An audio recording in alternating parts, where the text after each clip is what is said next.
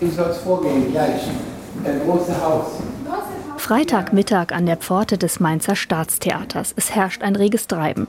Mittendrin der Intendant des Hauses, Markus Müller. Ich wusste am Anfang ja gar nicht genau, was ein Intendant macht. Ich komme ja vom Dorf, wo es mehr Kühe als Menschen gibt. Und da kam ich irgendwann zum Theater. Und als ich dann meine erste Station am professionellen Theater hatte und meine erste Hospitanz gemacht habe, hat der Regisseur zu mir gesagt, oh, du wirst auf jeden Fall Intendant.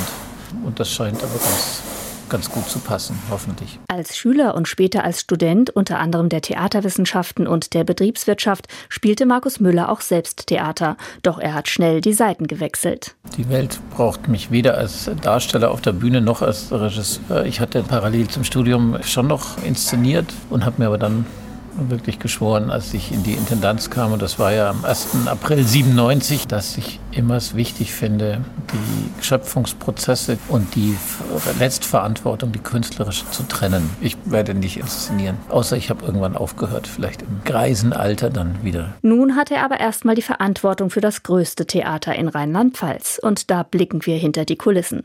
Zuerst geht es in die Damenschneiderei. Hier werden die aufwendigen Kostüme für die Oper, den Tanz und das Schauspiel Beispiel gefertigt. Das ist ja lustig, was interessiert mich jetzt wirklich? Was sind das für originelle? Applikationen, die auf die Kostüme drauf kommen, das ja alles sehr Für welche Produktion ist das? Das ist für Carmen. Und die kann man aufbügeln oder wie? Die ist jetzt präpariert zum Aufbügeln. Normalerweise ist das, das ein Hexenspucke. Heißt das, heißt das bei uns? Mit Hexenspucke kann man, kann man, kann man Applikationen auf Kostüme aufpeppen. Genau. In der Fachsprache heißt es Risofix. Unzählige Stoffballen, Pailletten, Perlen, Scheren, Nadel und Zwirn. Die Schneiderinnen haben den Überblick. Markus Müller. Das war ja wieder echt viel Arbeit. Chor, Extrachor, ein Kinderchor. Auch der Mädchenchor, auch zwei Kostüme. Also habt ihr wieder allein bei den Damen fast an die 100 Kostüme für Carmen ja. gefertigt. Das ist doch toll. Vielen Dank. Markus Müller sitzt nicht oft am Schreibtisch, sagt er. Meistens sei er im Haus unterwegs, bei Proben, in Besprechungen mit seinen Mitarbeitern oder er knüpft die so wichtigen Netzwerke außerhalb. Wir von der künstlerischen Leitung sind natürlich in allen Prozessen und ich bin nur in den sehr kurzen Teil im Büro. Wir sind insgesamt 367 Kolleginnen und Kollegen, 34 in der Gastronomie und die anderen 340 im Theater in 70 verschiedenen Berufen aus 34 Nationen. Wie viele Vorstellungen im Jahr? Äh, 853 äh, Vorstellungen, hatten letztes Jahr 230.938 Besucherinnen und Besucher, die zweithöchste Besucherzahl in der Geschichte des Staatstheaters seit 1833.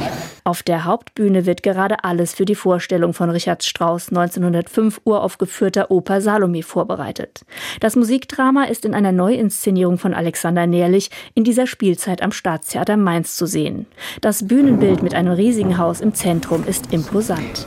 Man hat hier vier sogenannte äh, Podien von etwa 16 Metern. Und dann endet der Hauptbühnenbereich und wir kommen auf den Hinterbühnenbereich. Und dieser Bereich, den kann man komplett 17 Meter nach unten fahren. Und unten am tiefsten Ort in Mainz, wir sehen hier ein großes zweistöckiges Haus. Und das kann einem eben versenkt werden. Wir bewegen uns frei auf der Bühne, wo fieberhaft gearbeitet wird. Es scheint keinen zu stören. Aber Herr Müller, ich merke, die Leute erstarren gar nicht, wenn sie hier reinkommen um als Intendant. Nee, die sagen, hast du mal eine Hand und pack mit an, gefälligst, verstehst du das so?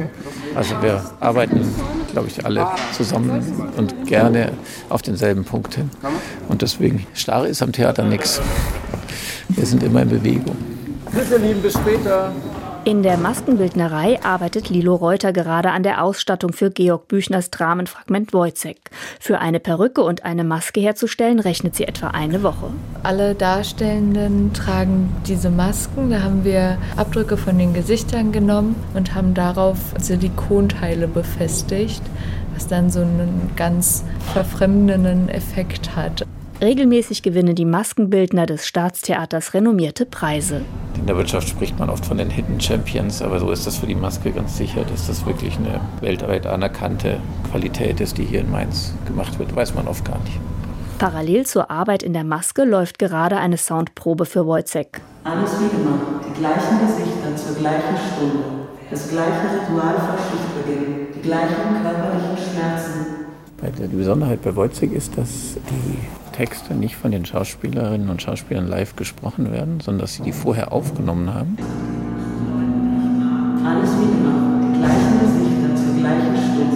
Das Staatstheater Mainz bietet Oper, Schauspiel, Tanz, Kinder- und Jugendtheater und bedient damit ein großes Spektrum. Außerdem legt Markus Müller großen Wert darauf, das Theater auch außerhalb der Bühne, in der Stadt und der Region sichtbar zu machen.